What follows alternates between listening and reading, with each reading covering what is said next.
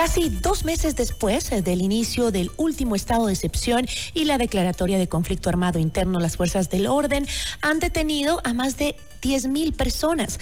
Sin embargo, en realidad las cifras del plan Fénix se traducen en más seguridad para los ecuatorianos. La entrevista a la carta, en diálogo directo con los protagonistas de los hechos. Nos acompaña Jean-Paul Pinto, experto en seguridad y defensa. ¿Qué tal? ¿Cómo está? Muy buenas tardes. Gracias por estar con nosotros. Gisela, buenas tardes. Un gusto estar con ustedes el día de hoy. Un saludo a la audiencia del programa. Muy amable.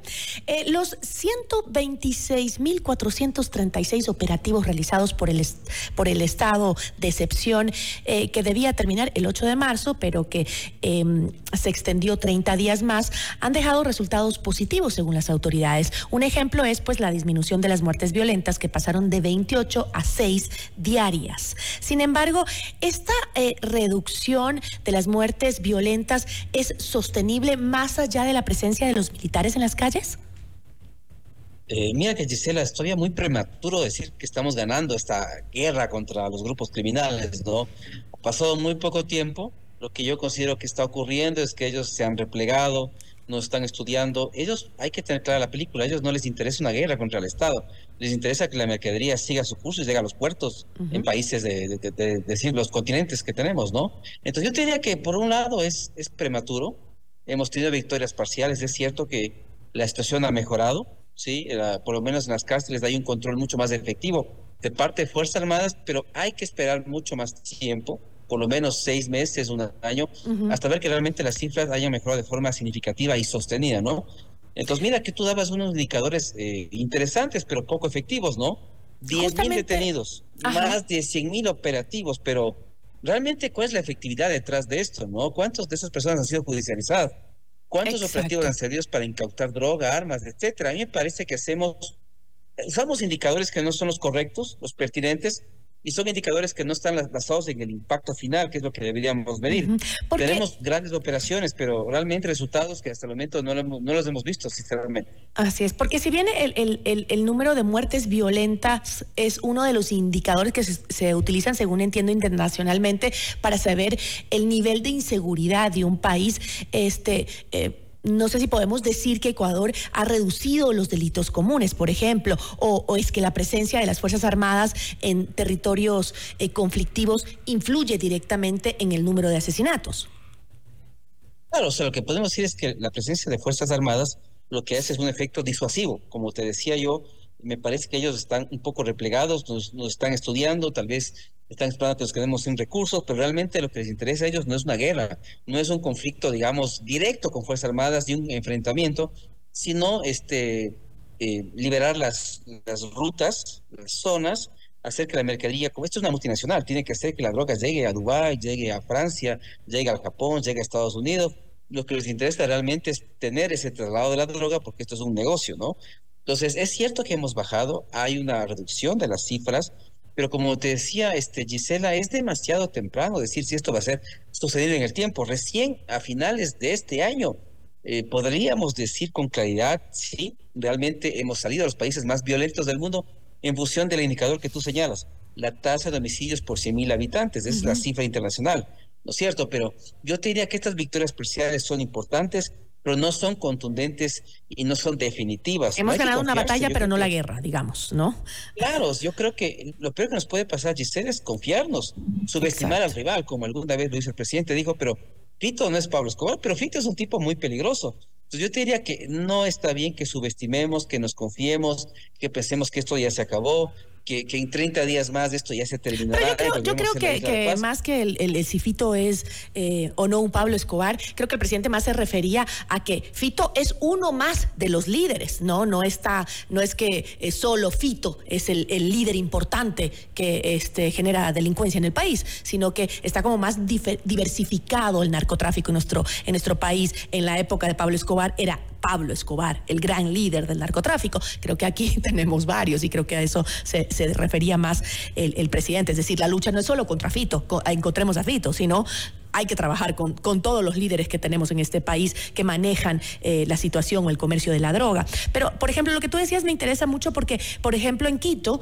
todavía se escuchan noticias de secuestros, de extorsiones, pese al toque de, queda y el conflicto interno armado. Es decir, ¿qué pasa con los delitos eh, comunes que, si bien están algunos ligados con, también con, con, el narcotráfico y eso, este, no, hay otros que no tienen la, la relación tan estrecha, ¿no? Como, por ejemplo, este, los secuestros. Claro, lo que pasa es que mira que ahí hay que tener otra calidad también importante, y es que Fuerzas Armadas no tienen la preparación para temas de seguridad interna. Esto lo hace la Policía Nacional. Si llegamos al tema del conflicto interno armado, es que no teníamos opción, estábamos contra la pared, y por eso se hizo el decreto 110-111 para justamente este, poder, ¿no es cierto?, hacer que las Fuerzas Armadas entren en seguridad interna, pero eso implicaría, ¿no es cierto?, que los militares deberían tener unas capacidades antisecuestro, unas capacidades anti-extorsión, es decir, delitos frente a los cuales ellos no tienen preparación porque no es su misión principal. En la Constitución, en la ley es súper claro. La tarea de ellos es la soberanía, la integridad territorial, pero no los delitos, digamos, comunes que suceden todos los días en la ciudad de Quito, ¿no? Y eso no ha disminuido, pues, Gisela. Tú sabes bien lo que pasó hace poco con un chico que acaban de encontrar muerto en las orillas, creo que de Guadabamba, un poco el, eh, la, lógica, ¿no es cierto?, de la inseguridad. Salen de fiestas, de discotecas, se pagan taxis para que estos chicos suban y son secuestrados por horas para vaciar las cuentas y luego, bueno, en estos casos se les fue la mano con, la mina y el chico apareció muerto, ¿no? Este tipo de delitos sigue siendo importante en la ciudad de Quito y, frente a eso el que haya o no haya militares no va a hacer la diferencia, porque ellos no están en este tipo de delitos, ellos están en el tema de cárceles, en el tema de narcotráfico, en otro tipo de delitos que, son, van más de lo que pasa en la lógica de las ciudades, ¿no? Ahora también eh, hay otro tema importante que, que, tú lo mencionaste al inicio y es qué sucede con las detenciones señaladas por el gobierno como un éxito del plan Fénix. Es decir, en el marco de los más de 10 mil detenidos, los datos de la Fiscalía General del Estado muestran un panorama que no es tan alentador como, este, como parecería, pues solo 494 de los 10.000, de las 10.000 personas detenidas, tienen un proceso legal en marcha. Esto quiere decir que solo el 5% están atravesando un proceso legal. Entonces, eh, se anuncia por un lado las detenciones, que está bien, eso implica que ha habido un trabajo detrás, pero eh, ¿qué pasa con estos? ¿Van a volver a las calles porque no tienen un proceso legal en, en marcha? Sí, mira que tú lo señalas bien y lo decía al comienzo de, este, de esta entrevista, el indicador utilizado no es el correcto. Me parece a mí que no debemos medir en función del número de detenciones, que puede parecer importante, pero no es un indicador de impacto.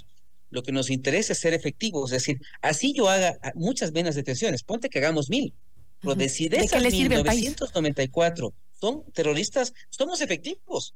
Entonces, el, problema no está en detener a mucha gente, sino que eh, los que detengamos realmente sean los que buscamos y sean los que hay evidencia y pruebas concretas contra ellos, porque lo contrario, se detiene a mucha gente simplemente para decir que hace, se hace un buen trabajo, pero cuando ya llega la fiscalía, llega delante de un juez, las evidencias tal vez no son suficientes, las pruebas no son suficientes o no se presenta el caso de forma correcta.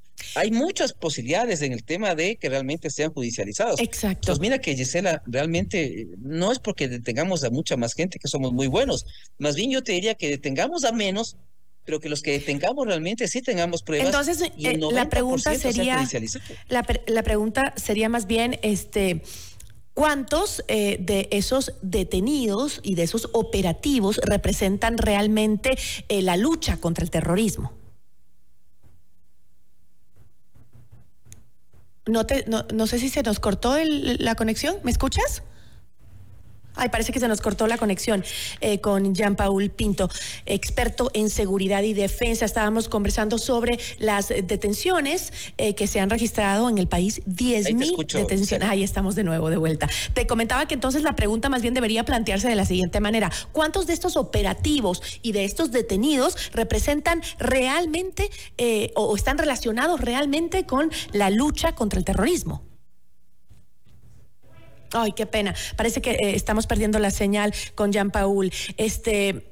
Bueno, tenemos algunos eh, temas que estábamos conversando. Hablábamos eh, de em, el bajo nivel de judicialización de los casos de los detenidos. Es decir, solo un 5% de los 10 mil detenidos en el plan Fénix tienen un proceso judicial. Ya tenemos de nuevo a Paul, ¿verdad? A Jean Paul. Sí. Sí, Entonces, mira que esto, Gisela, es un tema de eficiencia de recursos, porque gastamos muchos recursos para muy pocos resultados. Yo diría que lo que está pasando es que tenemos un mal uso de los recursos públicos de policía y de militares y no estamos siendo efectivos en la cantidad de gente que realmente puede ser judicializada. Sería mejor que hagan menos operativos, más enfocados, más especializados, con resultados de impacto. Entonces, yo diría, Gisela, que hemos sido ineficientes de este tiempo porque hemos capturado a mucha gente con 5% de resultado efectivo, ¿cierto? Con pocas. Entonces, mira lo que es ¿no es cierto?, emprender tantos operativos con militares, con policías, que implica gasolina, traslados, viáticos, tantas cosas, para tener pocos resultados. Entonces significa que debe haber un giro en la política nuestra, darle más énfasis al tema de la efectividad, de la eficacia, yo diría menos operativos, pero mucho más contundentes, porque si no, lo contrario, lo que queremos demostrar es que estamos haciendo muchas cosas, pero con pocos resultados, ¿no? Es, como, es como si tú estudiaras durante 10 días para un examen y al final sacas 3. O sea, ¿para qué te quedaste estudiando 10 días? Hubieras estudiado uno para sacar la misma nota. Bueno, y también el tema eh, de las cárceles, el control de las cárceles, eh, que, bueno, se ha sentido que en realidad eh, vemos a las Fuerzas Armadas adentro, vemos el trabajo, vemos que día tras día se hacen operativos internos en las cárceles, porque esto ha sido día tras día que se hacen decomisos al interior de las cárceles y que este se ve trabajo, ¿no? Pero por otro lado, llevan a los medios a ver cómo, cómo, cómo, cómo está la situación y el control que tienen, pero hay fugas. Entonces eso también le dice a la ciudadanía, a ver, ¿Estamos controlando o no estamos controlando las cárceles? Que no es una panacea, ¿no? Y el problema ahí, ¿cuál es la rentabilidad del narcotráfico? Hasta que no combatamos eh, la rentabilidad del narcotráfico, Gisela, esto va a seguir pasando. Entonces, el gran tema que no hemos querido debatir es la legalización de las drogas, es el tema del lavado de activos, ¿no es cierto? Hay que atacar la parte financiera de los grupos criminales. De lo contrario, ellos van a cooptar militares, policías, fiscales, como en el metástasis, ¿no? Y además, lo otro que nos preocupa es, ok, los militares van a salir ¿quién se va a quedar en lugar de ellos? A mí me parece que el SNAI debería trabajar primero en un plan de reestructura total. Y ese plan creado, implementado, ahí sí por etapas los militares podrían salir. Pero imagínate lo que es que el SNAI no tenga hasta un plan de reestructura, ni creado ni ejecutado, y ya estemos pensando en qué momento van a salir los militares. Entonces, va a ser muy triste porque todo lo que hemos avanzado con los militares, ¿no es cierto?, en control, en que han encontrado armas, esta suite de lujo, ¿no es cierto?, estas prebendas que tenían los, los PPLs, va a regresar, porque una vez que ellos salgan, nuevamente el control pasará a los grupos criminales lastimosamente. Entonces yo te diría, Gisela, que el otro gran foco que tenemos que darle todo el énfasis es al SNAI. Fortalecer, reestructurar, hacer este plan, implementar y recién ahí, mira que nos tomará por lo menos un año o dos. No es que lo, es, de, días, ¿no? sí, no será que los militares tendrán que seguir por lo menos un año o dos años más hasta que realmente ellos puedan dejar las cárceles a una entidad segura, no cooptada, profesional, técnica, con todo lo necesario para gestionar una cárcel. Y eso va a tomar muchísimo tiempo. Jean Paul, muchísimas gracias. Gracias, Gisela, por la invitación. Un saludo a toda la audiencia de la radio. Muchísimas gracias. Jean Paul Pinto, experto en seguridad y defensa.